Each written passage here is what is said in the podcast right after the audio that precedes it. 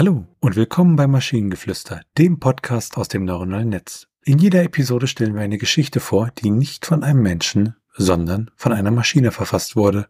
Und damit kommen wir zu unserer heutigen Geschichte über das Schaumbad des Todes. Es war eine dunkle und stürmische Nacht, als die junge Sophia beschloss, ein entspannendes Schaumbad zu nehmen. Sie hatte einen anstrengenden Tag hinter sich und sehnte sich nach einer Auszeit. Also füllte sie die Badewanne mit warmem Wasser und gab eine großzügige Menge Schaumbad hinzu.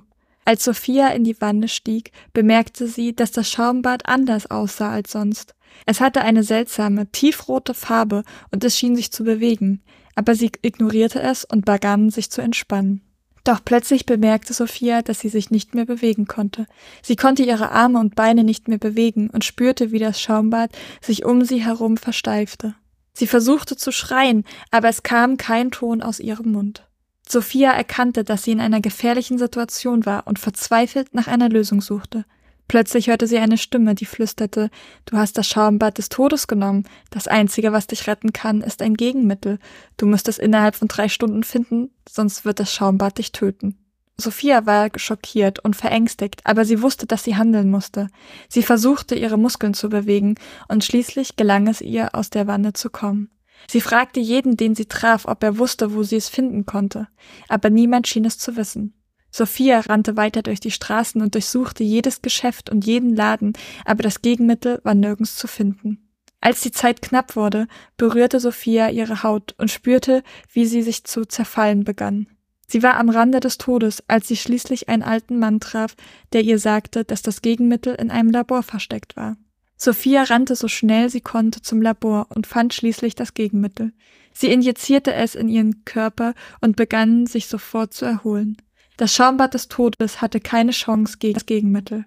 Sophia überlebte die Nacht, aber sie war für immer traumatisiert von dem Erlebnis. Ich fürchte, ich wäre in dieser Badewanne gestorben, weil wenn ich frisch in der Badewanne bin und dann sagt das Ding zu mir, du hast drei Stunden Zeit, dann sag ich mir, nee, ich bade jetzt in Ruhe zu Ende. ich finde es auch so random, wie sie einfach jeden fragt. So, sie geht raus und fragt einfach jeden, den sie sieht. Wobei man sagen muss, es ist ja eigentlich eine, es ist Nacht und es ist stürmisch. Wie viele Leute hat sie draußen in einer stürmischen Nacht gefunden? Ja, es ist alles ein bisschen schräg und entspricht eher wenig der Realität, aber hey, es ging um das Schaumbad des Todes. Ja, das stimmt wohl. Und wenn ihr Ideen oder Stichwörter habt für eine Geschichte aus der Maschine, zum Beispiel über die sichere Verwendung von Arsen, dann schreibt uns eure Ideen per E-Mail an info.t1h.net oder über das Kontaktformular auf der Webseite. Bis zur nächsten Episode von Maschinengeflüster. Bye bye! Tschüssi!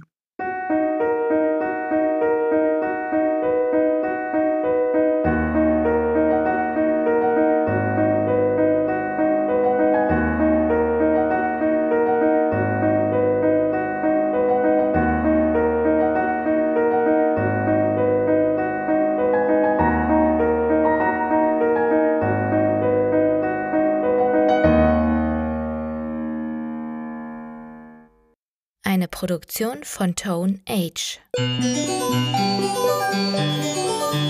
T1h.net